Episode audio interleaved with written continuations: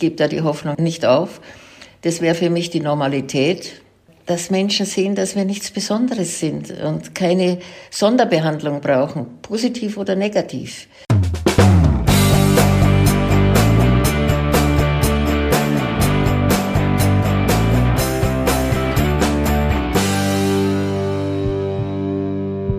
Herzkammer aufs Ohr, der Podcast der CSU im Landtag.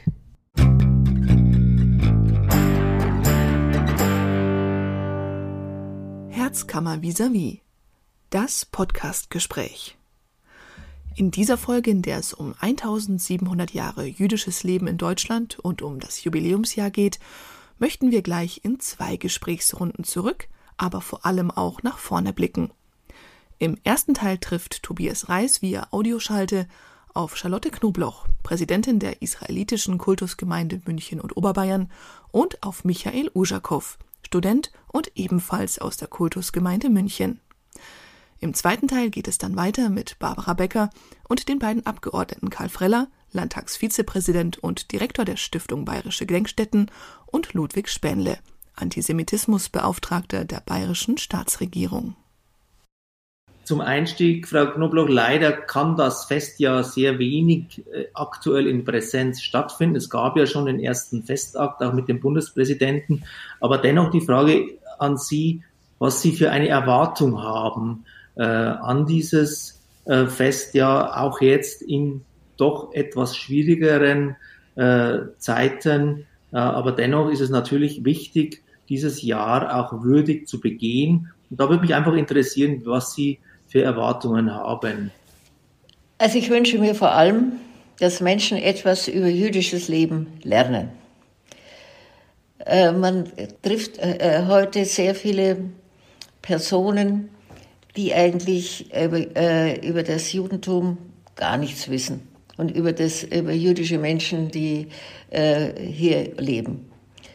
Eigentlich muss nicht jeder Experte sein, aber wenn mich immer noch Leute aus welchem Land fragen, aus welchem Land ich eigentlich sei oder ob ich übers Meer gekommen bin, äh, dann kann ich Ihnen schon sagen, äh, dass äh, mein Eindruck, dass das meine Heimat ist und dass meine Familie schon drei, vier Generationen zurückverfolgt werden kann im fränkischen Bereich. Also das sehe ich schon dass äh, äh, großes Unwissen herrscht über das, äh, über das Judentum, über das jüdische Leben und über die Menschen, die hier, die hier wieder nach 1945 ein Leben begonnen haben.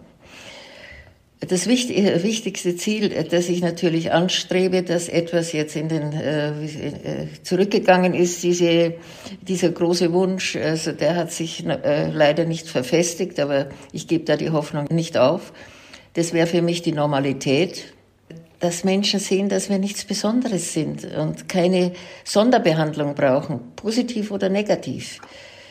Wenn wir diesem Ziel in diesem Jahr näher kommen, dann bin ich sehr zufrieden und das wäre so mein Hauptanliegen. Was, was sehen Sie an, an besonderen Akzenten, ähm, was Jüdinnen, Juden, ich sage mal wirklich mal nochmal zurückgeblickt äh, in die alte Zeit, also in die Zeit auch vor 1933, was, was, was in diesem Jahrhundert äh, auch an, an Leistung für sie sichtbar ist und, und, und war damals, ähm, was Jüdinnen und Juden ja auch zur Geschichte Deutschlands, zur Geschichte Europas beigetragen haben. Das ist ja natürlich auch äh, wichtig für das Jubiläumsjahr, genau, dass diese Frage richtig beantwortet wird. Die Leistungen die, äh, die, die jüdischen Menschen vor 1933 für ihre Heimat, und es war für sie äh, der größte Begriff, dass es ihre Heimat ist, unternommen haben. Wir haben in Wirtschaft, in Wissenschaft, in der Musik, in der Kultur sehr, sehr viel geleistet. Und ähm, das ist auch ein Thema für, die, für das Jubiläumsjahr, weil das, diese, das auch, auf diese Leistungen die man ja natürlich im Einzelnen auch, äh, hoffe ich, in dem Jubiläumsjahr zeichnen, äh, zeigen kann. Ich, Gerade wir werden so eine Ausstellung, äh, hoffe ich, dass die äh, äh, äh stattfinden kann äh, in, am Jakobsplatz, also direkt, äh, direkt in der, in der Münchner Stadtmitte durchführen, so dass, dass die Menschen sehen kann, dass das dass das Wort Jude nicht nur eine Religion ist, sondern dass das auch durch die Religion sehr viel geleistet hat. Und äh, das, äh, das wäre mir sehr, sehr wichtig. Äh, natürlich braucht es dazu Verständigung.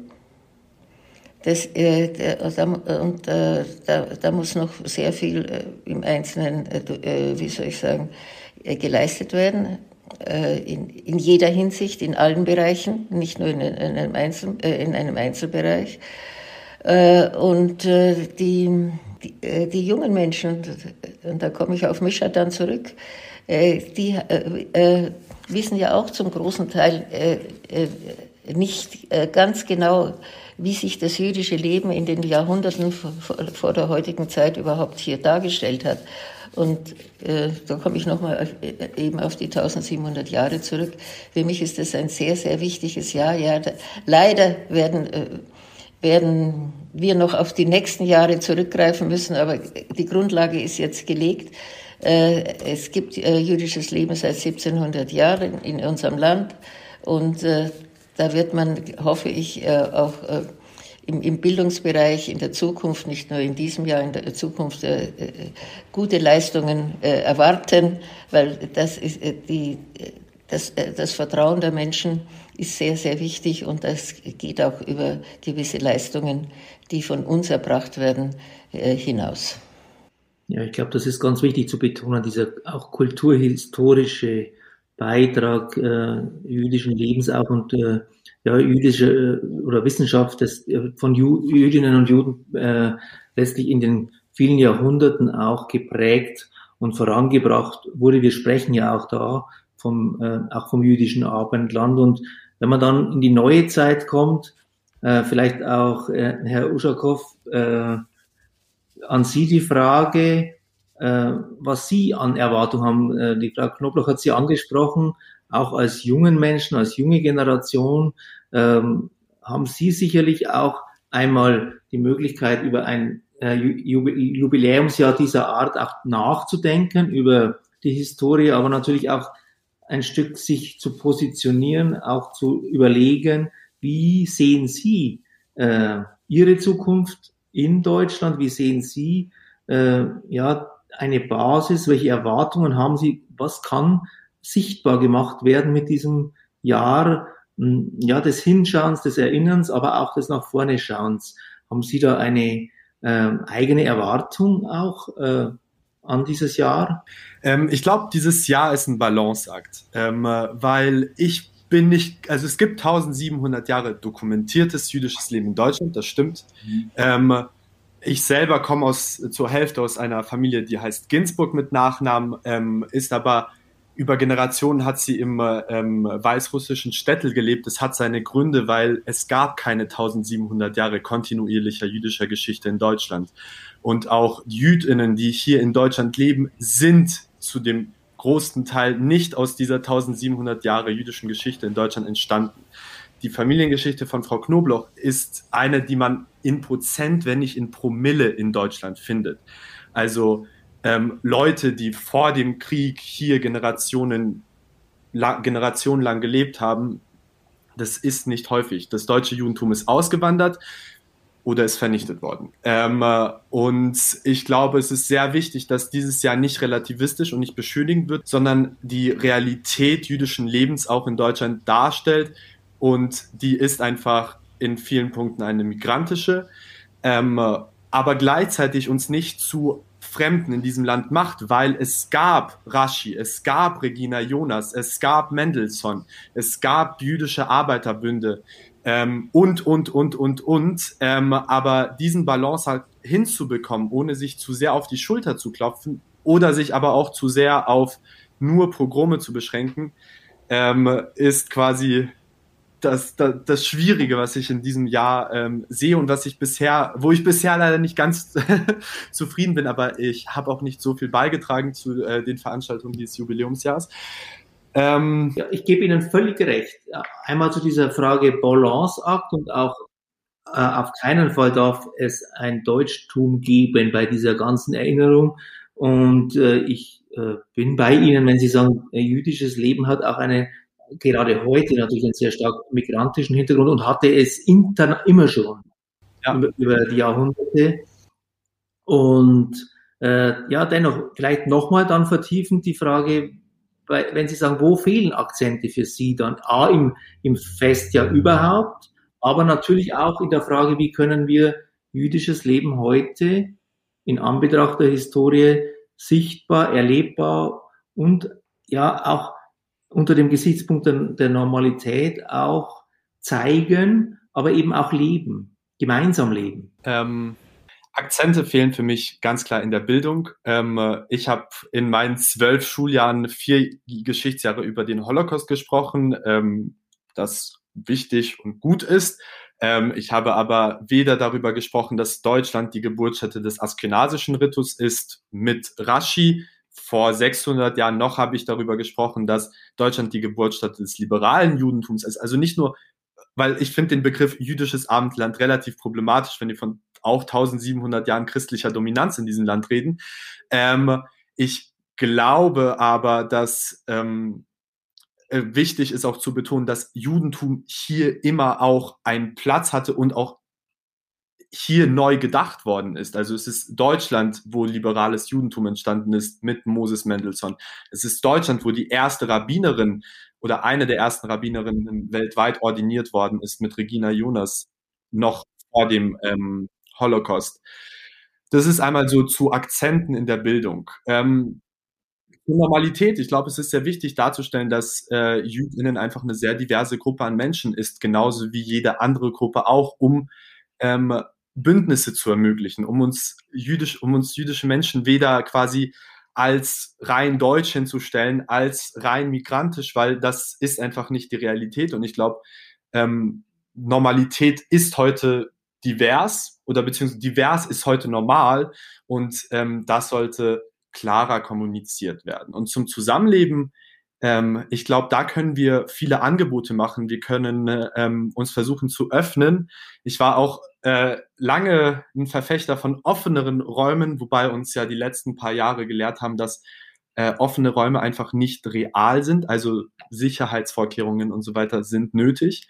Und deshalb glaube ich, ist, liegt es da einfach an der Mehrheits- bzw. Dominanzgesellschaft auch ähm, zu schauen, wie werden Debatten geführt. Wir haben ähm, vier Wochen vor Weihnachten angefangen, darüber, acht Wochen vor Weihnachten darüber angefangen zu diskutieren, dass wir Weihnachten retten müssen. Niemand hat darüber geredet, dass wir Chanukka retten müssen. Und ähm, das ist etwas, was mich da, was mir dann zeigt, ich bin doch nicht normal in diesem Land. Oder auf jeden Fall sind meine Bedürfnisse nicht so wichtig, weil die, das, die Mehr von einer Mehrheitsgesellschaft ist in 20 Jahren dahin.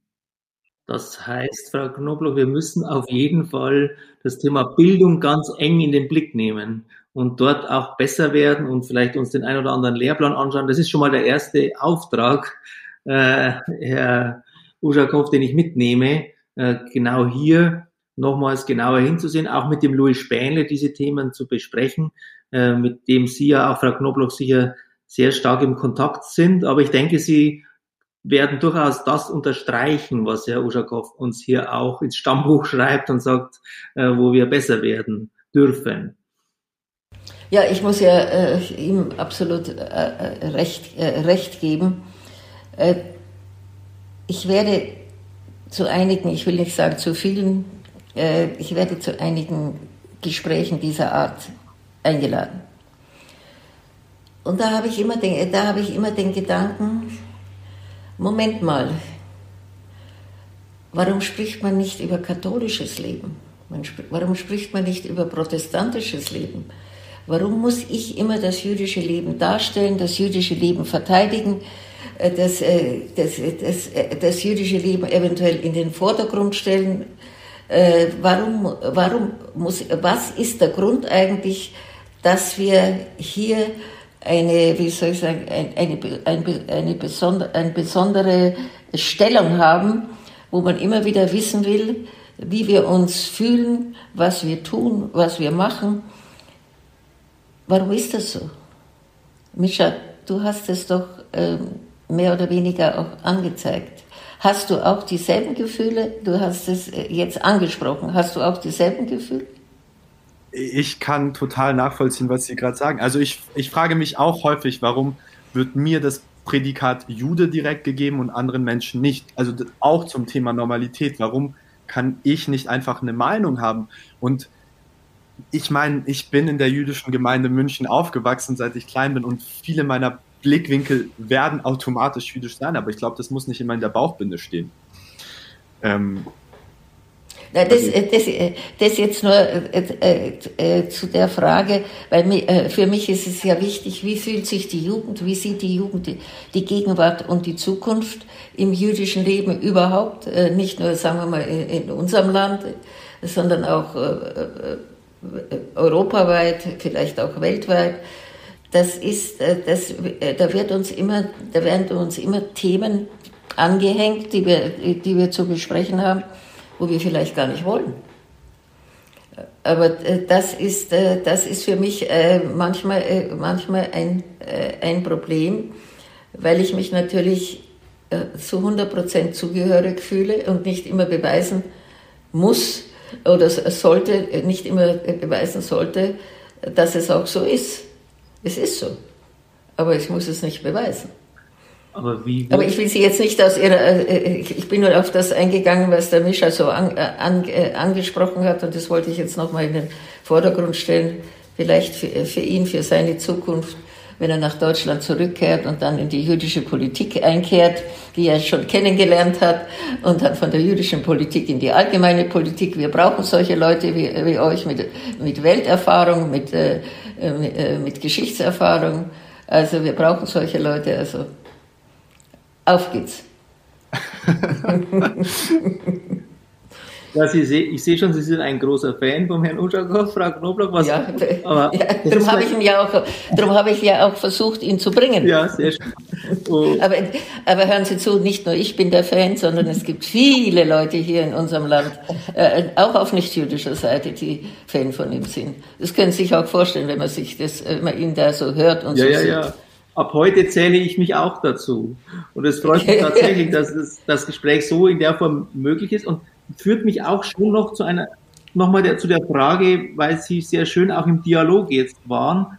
Ähm, ja, es gibt sicher schon auch den einen oder anderen oder in Ihrer Gemeinde, der hadert auch mit der Situation oder mit dem Leben auch bei uns.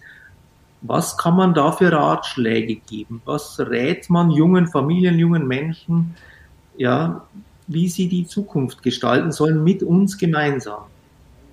Also Sie müssen äh, jedenfalls, wenn Sie wenn das Vertrauen etwas, sagen wir mal jetzt bayerisch ausgedrückt, wenn das Vertrauen etwas angeknackst ist, äh, wollen wir mal so, äh, wollen wir mal so sagen, Sie müssen auf alle Fälle schauen, in Ihrem in eigenen Interessen, dass Sie das Vertrauen wiedergewinnen, dass Sie nicht hören auf irgendwelche Zuflüsterer, dass Sie nicht die, die Medien in, äh, so in sich aufnehmen, wie sie manchmal darstellen, sondern dass Sie auf, auf sich, auf Ihr Umfeld schauen und das äh, äh, und auch vor allem an die Öffentlichkeit gehen und äh, äh, äh, Themen suchen, die sie mit anderen Leuten auch besprechen können. Es ist wichtig von äh, unserer Seite auch, dass wir, Mischa Uschakow hat, macht ja das schon die, die, ganze Zeit, dass wir an die Öffentlichkeit gehen, dass wir uns zum, zu, den, zu den Diskussionen stellen, dass wir auch manchmal provokative Fragen beantworten, beziehungsweise auch vielleicht zu provokativen Fragen führen. führen. Das, ich finde, das ist sehr, sehr, sehr wichtig, auch für junge Menschen, die sich, äh, die jetzt manchmal Gedanken haben, äh, ist, ist es noch ein Land für Zukunft. Äh, gegen den Antisemitismus wird zu wenig getan. Er, er wird, immer, er wird immer stärker. Also ich meine, man muss sich da hineinversetzen in die, in die Gedanken von jungen Menschen, die schon Familien gründen, also die, die noch im Studentenleben sind, werden vielleicht nicht solche Gedanken haben, aber die sich Familien gründen und eine, äh, eine gewisse Zukunft darin sehen, auch, dass die das Vertrauen wieder gewinnen.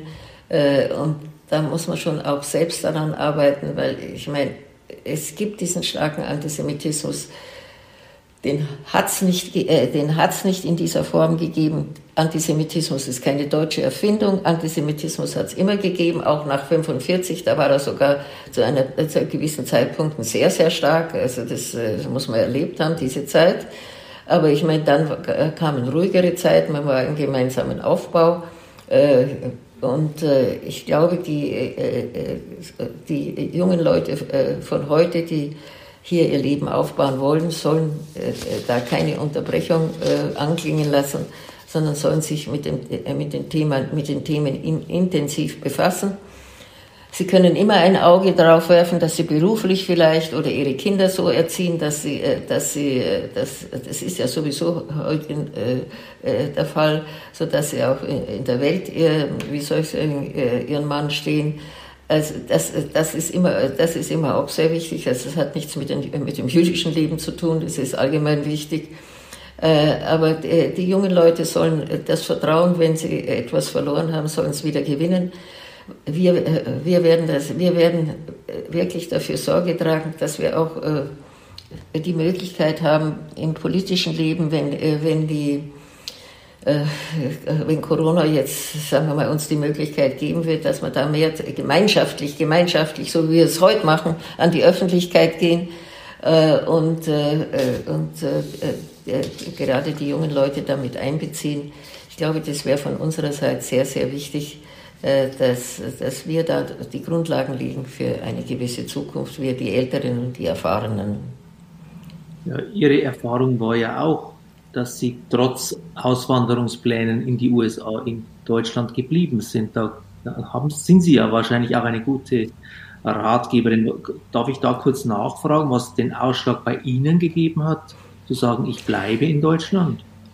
Also man muss ja, man muss ja, äh, man muss ja die Situation von damals erfahren. Es waren ja Überlebende aus dem Osten, die hier waren, die nur darauf gewartet waren, äh, die nur darauf gewartet haben, äh, in irgendein Land auswandern zu können. Die Einrichtungen waren ja alle da, Australien, Amerika, Palästina. Äh, und so haben wir auch äh, den Wunsch gefasst, ich wollte, wir wollten nach Amerika, weil, ich dort, weil wir dort Verwandte hatten, die uns, äh, mein Onkel lebte dort, die, wir, die uns vielleicht unterstützen können.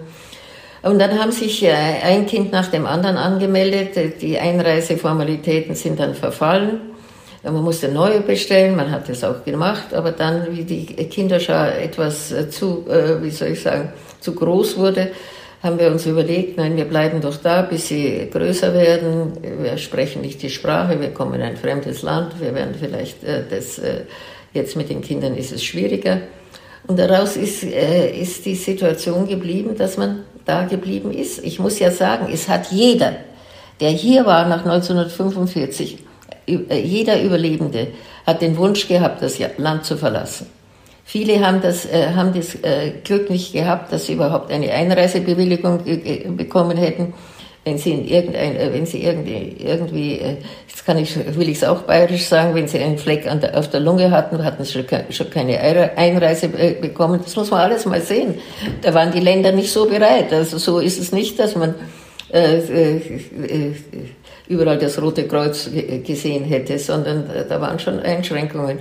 Aber diese, genau diese Menschen haben dann die jüdischen Gemeinden gegründet. Das muss man auch sehen, die hier geblieben sind. Jeder hatte seine eigene Geschichte, aber trotzdem hat man jedenfalls versucht, äh, das jüdische Leben wieder aufzubauen. Sehr zum Leidwesen unserer Brüder und Schwestern im Ausland, die nie verstanden hatten und uns das auch ganz tüchtig zu merken gegeben haben, dass wir im Land, ich darf das jetzt so äh, sagen, dass wir im Land der Mörder geblieben sind. Das muss man mal ganz klar sagen. Wir waren da, sind da ziemlich als Aussätzige äh, behandelt worden. Also das, hat, äh, das äh, haben unsere Leute, die, und auch die Emigranten, ähm, die von hier weggegangen sind, überhaupt nicht verstanden. Aber wie gesagt, es, es kam nicht dazu und heute bin ich so froh.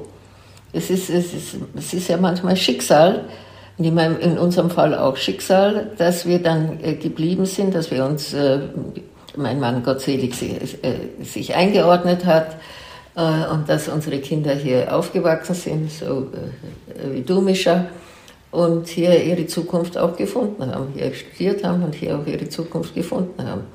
Also ich meine, ich bin, ich gehöre nicht zu denjenigen, die, es ist natürlich auch ähm, äh, altersbedingt, äh, die an eine Auswanderung denken, aber ich würde überhaupt nicht im kleinsten daran denken, weil ich habe Vertrauen in meine Heimat, Und ich habe Vertrauen in dieses Land. Dieses Land hat unheimlich viel geleistet nach 1945. Mischa, du kannst dir gar nicht vorstellen, diese Stadt München war in Schutt und Asche gelegen. Das kann, das kann man sich nicht vorstellen. Äh, und ich meine, was dieses Land in relativ mehr als 70 Jahren äh, nach so einem, nach so einem Zusammenbruch geleistet hat, das muss man ja auch äh, sehr positiv sehen. Und ich bin davon, ich gehe davon überzeugt, dass da auch viel jüdisches, äh, jüdische, jüdisches Engagement dabei war. Und ich freue mich, dass ich da auch mithelfen konnte. Dass sich Juden wieder wohlfühlen in diesem Land, geschweige denn, dass, man, äh, dass, sie, äh, dass sie auch anerkannt werden. Das ist noch, äh, das ist noch, das ist noch ein Thema, das die Grundlage eigentlich ist von dem Gespräch, was wir beide vorher geführt haben. Das wollte ich auch anmerken, dass wir diese Freude natürlich teilen, auch in Anbetracht Ihres Beitrages, den Sie geleistet haben, auch für dieses Fundament, auf dem wir ja auch ein Stück Miteinander der Religionen aufbauen können. Das ist doch, glaube ich, äh, Herr Uschakow, das auch, was Ihnen auch wichtig ist, so, dass wir das Gemeinsame betonen, dass wir einen gemeinsamen Blick haben auf unsere Zukunft. Das wäre vielleicht noch so ein, ein Thema, das wir kurz ansprechen können, weil wir ja schon auch in die Zukunft blicken wollen. Ähm, die Öffentlichkeit soll mehr erfahren über Feste, über ja, das Leben, über das Miteinander. Ähm, da hat sich sicherlich auch Positives getan, auch dank Ihres Beitrages, Frau Knobloch. Aber da wird es noch weitere Entwicklungen brauchen. Und das wäre für mich schon ein Punkt. Einmal an Sie beide noch die Frage, wie wir äh, ja dieses Gemeinsame, dieses Miteinander noch präsenter machen können in den nächsten Jahren? Also wir haben ja in unseren Erziehungsbereichen, und da habe ich vor Jahren schon sehr viel Wert darauf gelegt, aber da muss ich darum auch kämpfen. Man muss ja auch manchmal über, mit, äh, über verschiedene Dinge kämpfen, dass wir in unseren Bildungseinrichtungen jüdische wie auch nicht jüdische Teilnehmer Kinder äh, haben. Und das ist es hat sich es hat sich auch sehr gut sehr gut dargestellt. Äh, das äh, war auch sehr wichtig und es ist, ist weiterhin wichtig dass sie äh, die Kinder schon in, ihr, in, ihren, in, ihren, in, in den ersten zehn Jahren ihres Lebens bereits merken können, dass der andere gar nicht so anders ist als man selbst das ist das, das, ist das, äh, das große Thema, dass die, äh, dass die Unterschiede im Zusammenleben nicht vorhanden sind, sondern dass die Unterschiede oft nur im Papier in irgendeiner Form, wie wir es jetzt auch erleben, durch die AfD in irgendeiner Form dargestellt werden. Aber sonst, äh, wie soll ich sagen, ist es sehr, sehr wichtig, dass schon das Kleinkind auch eine gewisse Liebe zum eigenen Land bekommt gleich welcher Religion es angehört. Das ist, das ist unsere gemeinsame Zukunft. Und das kann man, das, das, äh, das, äh, das, äh, das, das ist unsere Aufgabe, die jungen Menschen, die, jüngsten wie die älteren jungen Menschen, die in dieser Hinsicht auch zu erziehen. Und das, das muss noch ein bisschen, da ist viel Zeit vergangen, fast, fast eine ganze Generation, wo das nicht so, äh, äh, wie soll ich sagen, dargestellt wurde. Aber wir sind, glaube ich, auf einem guten Weg. Aber wir müssen alle daran arbeiten. Jede Altersgruppe ist da gefordert. Ob das Großeltern sind oder Eltern sind, ob das Erziehungseinrichtungen sind. Äh, Eltern müssen auch sehr darauf aufpassen, welche Meinung sie am, am Essenstisch äh, äh darstellen, weil die Kinder nehmen das sehr auf, was die Eltern da denken bilden sich ein, natürlich, das ist dann das, das, das Richtige und äh, da muss sehr viel auch in, ähm, im Elternbereich mal äh, geleistet werden, aber das können nur die Erziehungseinrichtungen durchführen natürlich, dass sie mal so Beispiele bringen, was, das, was vom Elternhaus oft rüberkommt, was die Kinder dann erzählen. Das sind so, das sind so äh, Aufgaben, die ich sehe. Äh, ich sehe es hauptsächlich, äh, also wie gesagt, ich sehe es hauptsächlich überhaupt in der Bildung ich sehe es im Zusammenleben, gemeinschaftlich. Die sollen ihre, im Kindergarten ihre deutschen Fahnen tragen, ihre israelischen Fahnen tragen. Die sollen, die, sollen, die, soll, die sollen einfach damit glücklich sein, dass sie diese Fahne tragen können. Das ist wichtig. Ja. Und dann geht es weiter im, im, äh, im, schulischen Bereich. Äh, und ich, da sind wir, so wie ich das sehe, bis jetzt auf einem kleinen, aber guten Bereich. Also eine Liebe zum Land, die auf Toleranz aufgebaut ist und die hinausgreift über das eigene Heimatland und so wie es der Herr Uschakow ja offensichtlich auch lebt und deshalb auch Liebe, ja, Liebe zum eigenen Land. Also da bin ich raus. Ich kann leider mit dem Begriff äh, weder Heimat noch eigene Liebe zum eigenen Land wenig anfangen und ich glaube auch, dass es kommt, ähm, es kommt noch, es kommt nein, noch. Es, ich kommt, nicht kommt, weil meine Familie hat nie in einem, an einem Ort länger als zwei Generationen gelebt. Und ich glaube, das ist eine wieder mehr, das, also wir haben viele Gemeinsamkeiten, weil wir alle Menschen sind. Und ich glaube, das Schaffen von gemeinsamen Narrativen ist sehr wichtig. Aber diese gemeinsamen Narrative dürfen keine konstruierten Konstrukte wie Deutschland sein. Ich hoffe ehrlich gesagt, wenn ich äh, so alt bin wie Frau Knobloch und auch auf ein bewegtes Leben wie Frau auf ein hoffentlich weniger bewegtes Leben, aber ein ähnlich spannendes und ereignisreiches äh, Leben wie Frau Knobloch zurückblicken kann, ähm, in einer in, einem, in einer Welt ohne Länder leben kann, aber das ist jetzt äh, Salz an der Seite. Ich glaube, ähm, es gibt es gibt Gemeinsamkeiten, klar, aber es gibt auch Unterschiede und die dürfen wir nicht unter den Teppich kehren und die dürfen wir auch nicht kleinreden. Es gibt zum Beispiel, wenn wir über Heimat reden, das ist etwas, worüber einfach ich habe keinen Keller, in dem Sachen sind von meinen Urgroßeltern. Ich habe keinen Ort auf der Welt, wo meine Familie länger gelebt hat als zwei Generationen. Und ähm, damit bin ich auch total fein. Aber deshalb sollten wir, aber wenn wir uns anfangen, auf diese Narrative zu konzentrieren, dann exkludieren mich diese Narrative. Mich inkludieren Narrative, die uns alle beschäftigen. Wir leben alle in einer Welt, wo es ähm, die Umwelt gibt, wo es Umweltverschmutzung gibt. Der Kampf gegen diese Umweltverschmutzung wäre ein gemeinsamer Narrativ. Der Kampf gegen Hass wäre ein gemeinsamer Narrativ, weil wir davon unabhängig, also so, die allermeisten Menschen ähm, erfahren irgendwelche Diskriminierungserfahrungen. Auch das, was als weißer, alter Cis-Mann benannt wird, auch diese Menschen erleben irgendwelche Diskriminierungserfahrungen. Ähm, und diese gemeinsamen Narrative herauszusuchen, das müssen wir machen. Aber ich glaube, da sind wir noch ganz weit weg von, weil wir uns einfach äh, zurücklegen und uns mit alten Konstrukten zufrieden geben, wie zum Beispiel ähm, der Liebe zum eigenen Land, was ein wunderbarer Narrativ war, um vor 200 Jahren verschiedene Herzogtümer in diesem Land zu vereinen und eine demokratische Idee durchzusetzen. Aber ein schwieriger Narrativ ist, wenn in den letzten 200 Jahren unter diesem Narrativ Kolonialismus, Genozide etc. pp. verübt worden sind an Menschen, die jetzt in diesem Land leben und zu dieser Gemeinschaft dazugehören sollen.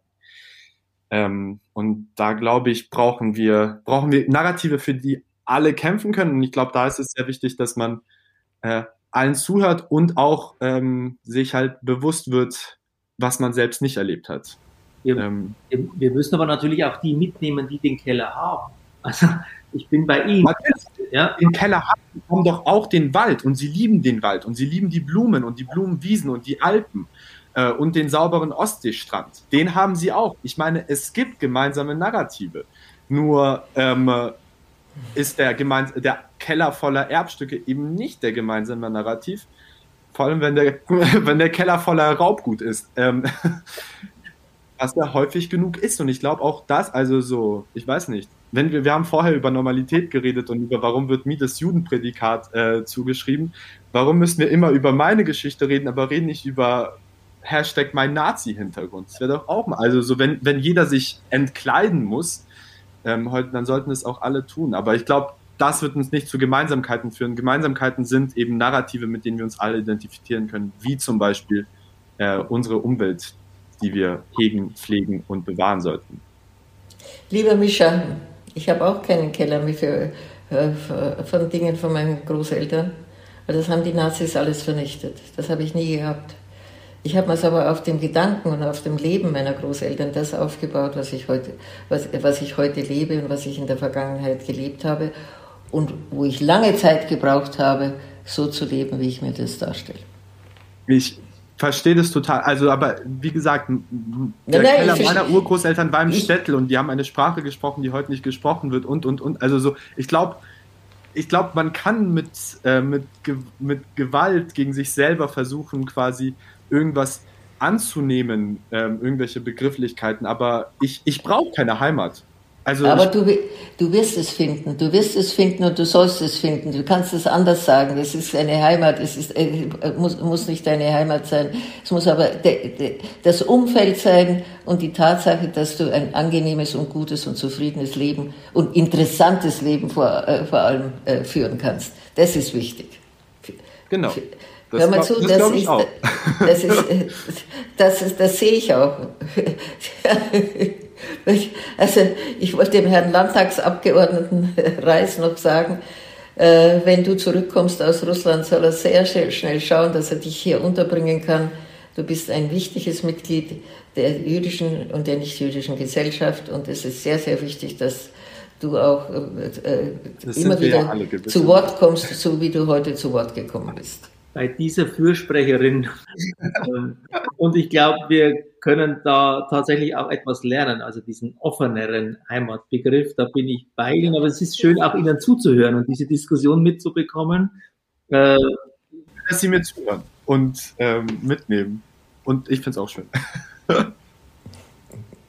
Äh, darf, ich, äh, darf, äh, darf ich fragen, oder ist das ein Geheimnis? In welche Stadt fährst du? Nach St. Petersburg. Oh, ist das schön. Siehst du, da wollte ich immer mal. Waren Sie mal in St. Petersburg, Herr Theis? Ich wollte immer mal hinfahren. Im Sommer, wenn die, wenn die hellen Nächte sind. Wenn die hellen Nächte sind. Äh, sehr mhm. schön. Da beneiden wir Sie, Herr Uschakow, dass Sie uns nicht, nicht mitnehmen. Aber mich werden viele beneiden über dieses Gespräch. Und es würde mich tatsächlich freuen, wenn wir auch in Kontakt bleiben können und wenn wir diesen Dialog fortsetzen das ist sehr wichtig für Sie. Das ist wirklich sehr wichtig für Sie beide. Sehr. Und das, das würde ich sehr gerne unterstützen, dass, dass das äh, zwischen Ihnen beiden bleibt. Ich kann Zuhörer bleiben, ich kann manchmal mein, äh, irgendein Wort dazwischen, dazwischen geben, aber das, äh, eine, wie soll ich sagen, ein weiterer Kontakt zwischen Ihnen beiden ist für unser Leben sehr, sehr wichtig. Ja, das Zuhören okay. ist allgemein ein Konzept, glaube ich, das uns weiterbringen kann. Und da darf ich vielleicht auch zum Ende dieses Gesprächs gerne eine Einladung aussprechen, wenn Sie zurück sind, Herr Uschakow, dass Sie in den Landtag kommen, dass wir einfach ein Gespräch, diesen Gesprächsfaden auch aufnehmen, hoffentlich auch wirklich im Landtag das Gespräch führen können. Die Frau Knobloch natürlich dazu sehr herzlich einladen. Ja, ja, Aber an der Stelle darf ich mich bedanken für dieses wunderbare äh, Gespräch, diesen Dialog über viel Geschichte, aber auch äh, viel Zukunft und äh, die Fragen, äh, die sicher auch ein Stück dazu beitragen werden, dass ja jüdisches Leben in Deutschland über die 1700 Jahre nicht mehr als jüdisches Leben, wie Sie sagen, Herr Uschakow, sondern als unser gemeinsames Leben stattfinden kann. Ähm, und es freut mich, dass wir hier auch äh, in diesem Gespräch auch genau diese Fragen herausarbeiten konnten äh, und einfach gemeinsam, glaube ich, äh, daran arbeiten werden, weiterhin auch, dass wir hier gemeinsam mit allen Religionen in eine gute Zukunft gehen können und dass eben diejenigen, die den Narrativ auf Hass und Diskriminierung auslegen, äh, die nicht die Oberhand gewinnen, sondern dass wir immer gemeinsam äh, für Toleranz einstehen, äh, für das Miteinander einstehen und dass Sie da so auch klar Position beziehen. Dafür möchte ich mich ganz, ganz herzlich bedanken. Herzkammer vis-à-vis. Das Podcastgespräch. Teil 2. Wir bezeichnen uns als CSU-Landtagsfraktion ja als die Herzkammer der bayerischen Politik. Und heute habe ich zwei äh, Kollegen da, die man auch als Louis und Charlie kennt. Aber natürlich stelle ich sie offiziell vor. Ludwig Spähnle, Landtagsabgeordneter und Antisemitismusbeauftragter der bayerischen Staatsregierung. Und der Charlie ist im richtigen Leben der Karl Freller, ebenfalls Landtagsabgeordneter und ehrenamtlicher Direktor der Stiftung Bayerische Gedenkstätten. Es geht um 1700 Jahre jüdisches Leben, die wir dieses Jahr in Deutschland feiern. Mit enorm vielen Veranstaltungen, Frank-Walter Steinmeier, unser Bundespräsident, hat ja mal gesagt, Juden haben die deutsche Geschichte mitgeschrieben und die Kultur leuchten lassen.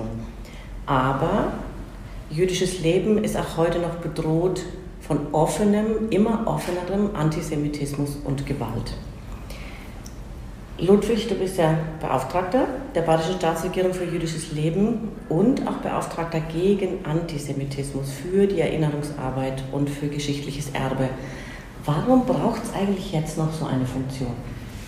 Das hat zwei Seiten. Zum einen, warum braucht es die überhaupt? Die ist vor drei Jahren geschaffen worden, weil eben antisemitische Äußerungen in neuer Frechheit und äh, neuer Intensität feststellbar sind. Auf der anderen Seite Beauftragungen gibt es in der Gesellschaft und der Politik für Themen, die Gesellschaft und Politik wichtig sind. Also könnte man sich fragen, warum diese Beauftragung für jüdisches Leben insbesondere nicht schon 1968, 78 oder wann auch immer ähm, ins Leben gerufen wurde, für etwas zu sein, das unsere Gesellschaft in besonderer Weise prägt, vor besonderen historischen Verantwortung, ist eine wichtige Aufgabe. Und Judenhass in jeder Form zu bekämpfen, ist etwas, das natürlich Politik und Gesellschaft ähm, den jüdischen Mitbürgerinnen und Mitbürgern ja, schulden, wie jedem anderen auch, aber es geht letztlich um viel mehr. Es geht um die Menschenwürde im Alltag. Wenn Menschen sich in, ihrer Lebens, in ihrem Lebensentwurf eingeschränkt fühlen, und das passiert leider fast jeden Tag. Und welche Erwartungen hast du an dieses Festjahr, an dieses Jubiläumsjahr? Wir müssen versuchen, Judenhass in jeder Form zurückzudrängen. Das hat aber auch damit zu tun, deutlich zu machen, was jüdisches Leben in diesem Land ausmacht. Solidarität bedeutet es auf der einen Seite mit Jüdinnen und Juden, ihren Einrichtungen, auf der anderen Seite aber Wissen vermitteln. Der Antisemit, ich sage es einmal etwas überspitzt, ist dumm. Er sucht einen Sündenbock, er sucht eine Erklärung für etwas, was er nicht kapiert. Und leider ist das ein uraltes Phänomen. Und darüber zu sprechen, was jüdische Menschen in diesem Land über einen langen Zeitraum, man kann auch, auch wiederum auf den Punkt gebracht sagen, jüdisches Leben gibt es in Deutschland länger als das Christentum, was jüdische Menschen in diesem Land auf diesem langen, oft schmerzvollen Weg mitgebracht haben, aber auch mit ertragen haben, das schafft mehr Wissen und Wissen hilft gegen Judenhass. Herr Freller, lieber Charlie, was macht Bayern, um jüdisches Leben präsent zu machen? Also wir sind seit Jahren oder Jahrzehnten jetzt hier auch gerade äh, auch von der CSU unterwegs, um äh, mit den jüdischen Gemeinden, wir haben 13 in, in Bayern, noch zwei Liberale dazu, äh, engst zusammenzuarbeiten. Es gab einen Staatsvertrag schon vor 20 Jahren, der äh, hier auch vieles sichert, was selbstverständlich sein sollte, von äh, möglichen Unterricht in den Schulen bis hin zur äh, Förderung auch der, der Gemeinden mit, mit Kinderbetreuung und, und alles, was dazugehört. Und wir sind der Auffassung, dass das Judentum eine Selbstverständlichkeit eigentlich sein sollte. Es ist Teil der deutschen Geschichte, wie es Spende auch gesagt hat. Und wir haben große Künstler und Wissenschaftler und äh, hervorragende äh, Politiker auch schon gehabt aus dem jüdischen Bereich. Und deswegen meine ich, es ist wirklich äh, eine Selbstverständlichkeit, dass jüdisches Leben dazu gehört, wie die, die, die, katholische Kirche und die evangelische Kirche, so gehört auch das Judentum mit dazu, ist eine, eine, eine Weltreligion. Äh, es war auch Jesus selbst Jude, man sollte auch die Geschichte mal kennen. Ganz unschuldig war natürlich die christliche Kirche in den, im vergangenen Jahrhundert nicht ganz an der Verurteilung der Juden, muss man auch mal deutlich sagen, aber das hat sich völlig gewandelt. Da ist inzwischen eine enge Zusammenarbeit auch mit den christlichen Kirchen und dem Judentum und ich äh, bin der Auffassung, dass wir in Bayern auf der einen Seite natürlich ähm, an die Vergangenheit erinnern müssen, vor allem auch davor warnen müssen, dass sich wieder etwas entwickelt, was Hass und, und äh, Widerstand gegen jüdisches Leben bedeutet, das natürlich in seiner extremsten Form äh, in, in, der Zeit des Nationalsozialismus entstand, innerhalb weniger Jahre sich entwickelt hat, wo noch, noch in den 20er Jahren Freundschaften waren, waren plötzlich äh, lebensbedrohende Feindschaften draus geworden. Und wir äh, haben jetzt die große Chance, dass das Ganze in, eine, äh, in ein äh, drittes Jahrtausend hineingeht, in dem es eigentlich überhaupt kein Thema sein sollte, ob jemand jüdischen Glaubens oder christlichen Glaubens ist. Und ich meine, wir haben äh, die, eine Aufgabe zu erinnern, was war, dass es sich nicht wiederholt. Die Botschaft von äh, Dachau, dort in einem großen Gedenkstein zu lesen. Nie wieder heißt, dass sich vor allem auch nicht dieser Hass jemals wieder entwickeln darf gegen Juden. Und auf der anderen Seite meine ich, es muss auch ein, ein ganz normales Leben für die Juden hier sein. Also ich, es ist eigentlich schlimm, dass man immer noch äh, Sicherheitsbeamte braucht, wenn, wenn namhafte jüdische Vertreter irgendwo auftreten. Es, es, es geht, geht einem fürchterlich gegen den Strich und ich kann den Kollegen Spenge nur zustimmen, wenn er sagt, also gegen Juden Hass zu haben, ist Dummheit Impotenz. Wir können jetzt froh sein, dass wir so lebendige jüdische Gemeinden wieder bekommen. Das ist eine Bereicherung des Lebens. Genau, und, und diesem Nie wieder steht ja auch immer was gegenüber. Also wie es der Louis vorhin gesagt hat, also man muss auch für etwas sein. Ja, und deshalb, welche Erwartungen hast du an das Jubiläumsjahr? Auf was freust du dich vielleicht auch besonders? Also ich freue mich auf das, bei dem Jubiläumsjahr, dass auch die, die vielen positiven Seiten des Judentums dargestellt werden, dass sich eine frische, junge jüdische Gemeinde auch darstellt, dass man erkennt, dass da junges Leben herrscht, das eigentlich genauso fröhlich und, und, und überall in der Gesellschaft präsent sein sollte, wie es andere auch sind. Die Selbstverständlichkeit des Judentums muss wieder rauskommen. Und da freue ich mich, dass es doch eine Fülle von Veranstaltungen gibt, äh, die das auch zeigen. Es ist halt schade, dass dieses Corona äh, vieles in Präsenz verhindert, was immer natürlich das Beste ist, wenn sich Menschen direkt begegnen. Das macht die Sache leider jetzt etwas schwierig in diesem Jahr, aber man hat vieles geplant. Ich möchte hier ausdrücklich auch den äh, Sprengeloben, der als Antisemitismusbeauftragter das in die Hand genommen hat, auch diese 1700 Jahre für die Staatsregierung. Wir versuchen von unserer Seite, also von der Stiftung Gedenkstätten, äh, natürlich auch äh, die jüdische Seite einzubinden, wo es nur geht, auch mit den Lebenserinnerungen an, an, an die Shoah. Aber äh, noch wichtiger ist für mich die, die Selbstverständlichkeit jüdischen Lebens als Teil der Kultur Bayerns. Und ich erinnere mich da an, einen, äh, an eine Veranstaltung, also wir haben ja als TSU einen klitzekleinen Arbeitskreis, der evangelische Arbeitskreis, der hat zusammen äh, mit äh, der jüdischen Gemeinde in Würzburg eine wunderbare Veranstaltung gemacht, Jüdisches Leben in Deutschland. Und der Dr. Josef Schuster, Präsident des Zentralrats der Juden, hat er einen ganz wunderbaren Vortrag gehalten und hat gesagt, ja, Erinnerungsarbeit, ja, aber jüdisches Leben ist so viel mehr als das. Ja? Es gibt eine Gegenwart von jüdischem Leben. Wir feiern, wir arbeiten, wir, wir essen, trinken, schlafen, es ist ganz normal. Ja? Und bitte vergesst es nicht. Und also das habe ich mir gut gemerkt und, und versuche da äh, achtsam drauf zu sein. Und Louis, welche jüdischen Einflüsse oder Traditionen äh, gibt es denn heute noch in Bayern sichtbar? Und wo sind vielleicht Berührungspunkte zwischen jüdischer und bayerischer Tradition, die jetzt noch erlebbar sind? Die Lederhosen. Das, Mod, das Modehaus Wallach in München, das bis 2004 existiert hat, war ein jüdisches Modehaus und so wie wir die Gebirgstracht heute kennen, das Dirndl und die Lederhosen, ist das durch diese Kaufmannsfamilie populär gemacht worden, wenn man das mal deutlich sagen will. Die Löwenbrauerei in München, Löwenbräu, eine der größten Brauereien Bayerns, war bis zu den Tagen des, der, der, Nazis eine, äh, eine Brauerei in jüdischem Besitz. Äh, Levi Strauss, der Erfinder der Lederhose, stammt aus Buttenheim im Landkreis Forchheim. So kam, ist natürlich gegangen, jetzt äh, in den 1890er Jahren. Im westlichen Mittelfranken gibt es noch einen Dialekt, der von wenigen Menschen gesprochen wird, in, in, in der Gegend von Schopfloch, Feuchtwangen. Das heißt Lachodisch. Das haben insbesondere auch äh, nicht-jüdische Viehhändler in, in einen Kauderwelsch, in einen Dialekt mit vielen jiddischen Anteilen übernommen. Und natürlich vor allem, der Charlie hat es angesprochen, äh, die 15 jüdischen Gemeinden, die Vereine Maccabi, die zwei Sportvereine in München und Nürnberg, ähm, äh, viele kulturelle Initiativen. Die jüdischen Gemeinden versuchen auch ihre Häuser zu öffnen, wie es sicherheitsmäßig möglich ist.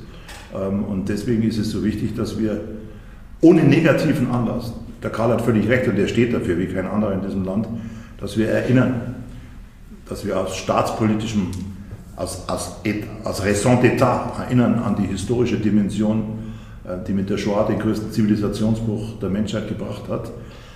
Juden wollen aber über ihr Leben sprechen ohne negativen Anlass. Und darüber ist auch in diesen 1700 Jahren zu reden. Allerdings auch über den langen Weg des christlichen Antijudaismus. Auch das gehört zum Ganzen aber eben auch über die enormen Beiträge, die in Wissenschaft, in Wirtschaft, in Kultur, im gesellschaftlichen Leben durch Jüdinnen und Juden in diesem Land erbracht worden sind. Unter anderem die Gründung vom FC Bayern. Ja. Nochmal so zu diesen ernsthaften Dingen, weil da haben wir als, als Landtag oder, oder hat der Bayerische Staat ja auch einen Auftrag, den er auch nimmt. Antisemitismus äh, nimmt zu, hast du gesagt, äh, wird offener. Wie würdest du die aktuelle Situation beschreiben und was können wir tun? Also wie können wir ansetzen, um dem entgegenzuwirken? Die Situation ist durchaus ernst zu nehmen. Wir haben zwei Phänomene, die einen förmlichen Brandbeschleuniger für antisemitische Überzeugungen bedeuten. Das eine ist das Internet.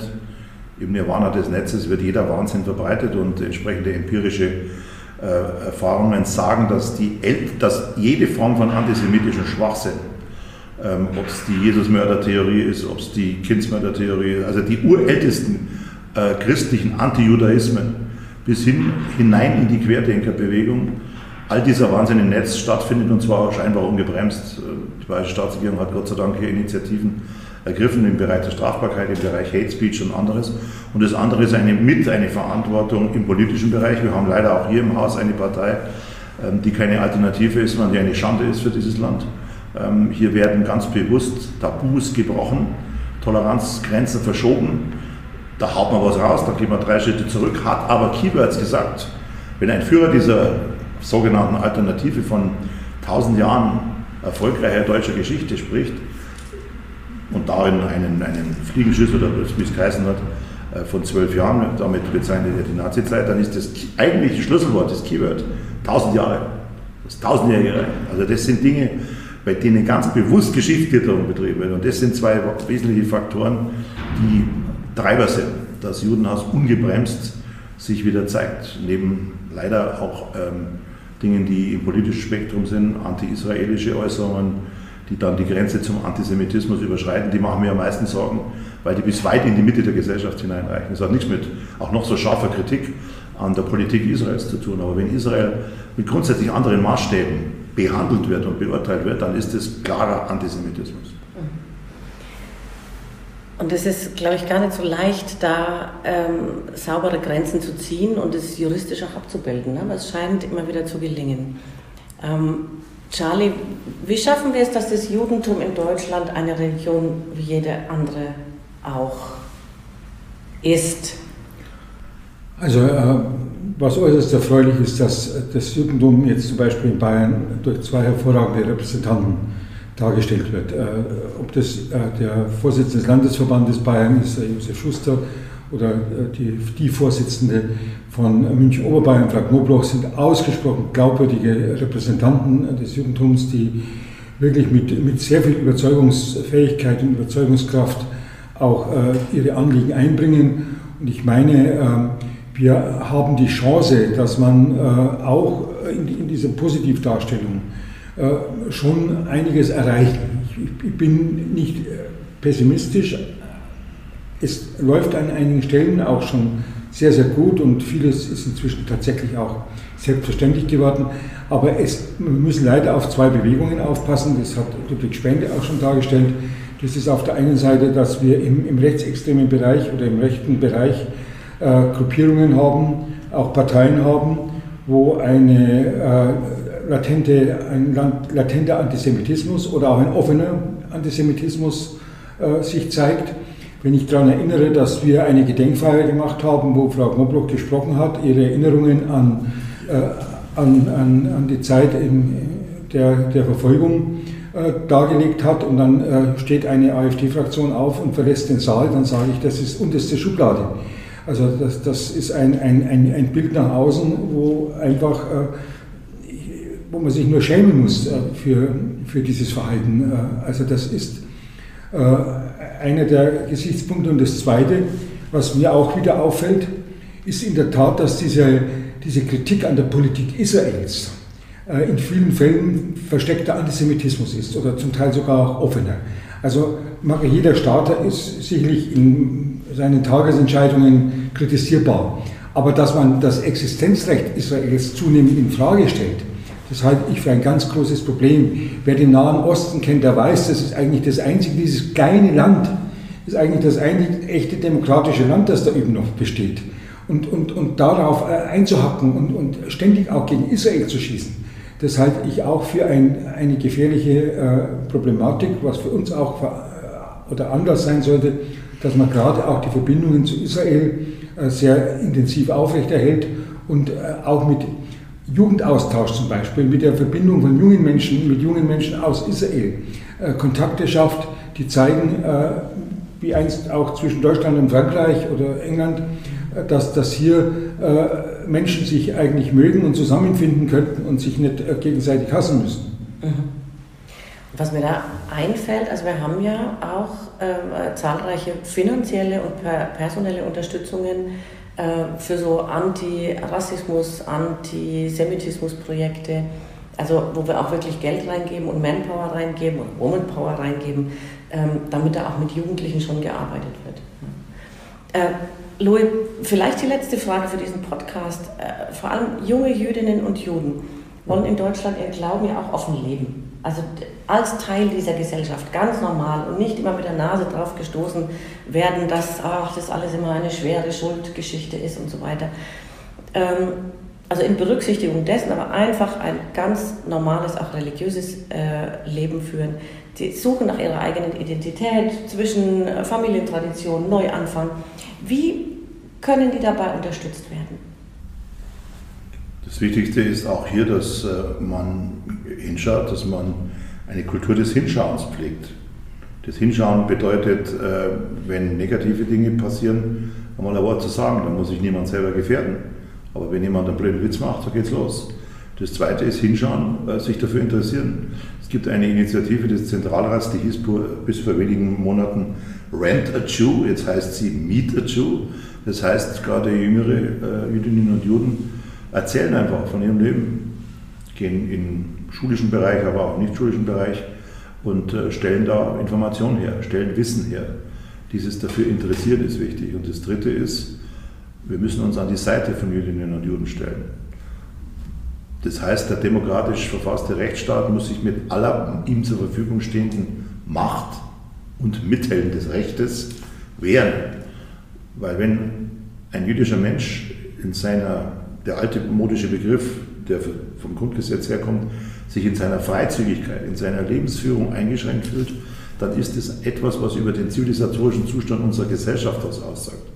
Insofern ist die Frage, wie sich äh, jüdische Menschen fühlen und gerade ob auch junge jüdische Menschen sagen, wir wollen unser Lebensentwurf in diesem Land verwirklichen. Auf der anderen Seite sieht man ja auch, dass gerade Berlin für Menschen aus Israel interessant ist, die auch hierher kommen.